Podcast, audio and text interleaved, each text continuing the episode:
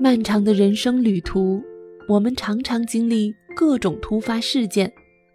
虽然我们无法改变已成定局的事实，但永恒的真理给我们上路的勇气和盼望，让我们不会一错再错。今天的这首小诗中，用温馨的提醒，请不要，来提醒你。也许会给我们的生活带来另一种启发。请不要，杜商。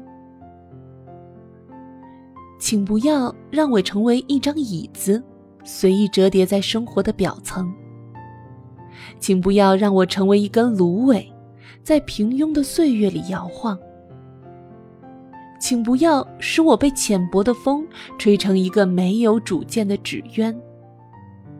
请不要把人生交给虚假掌管，请不要被无知之绳牵引，请不要沉迷肥皂剧的主角，也不要寄望于庙堂的偶像。因为当苦难蜂拥而至，它不能擦拭你双脚上的一点点灰尘。如果你的人生曾被撕裂，也不要放弃对自由的礼赞。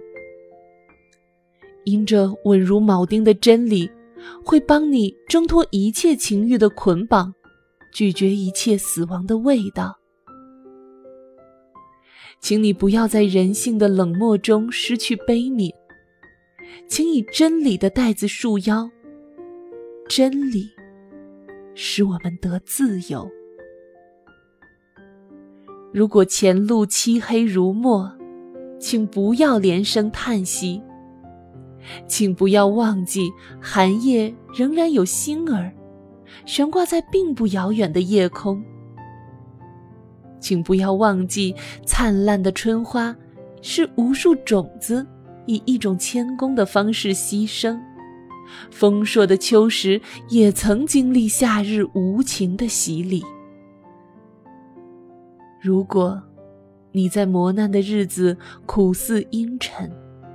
愿你仍然可以仰望星空，在那里有受造的源头，救赎的起点。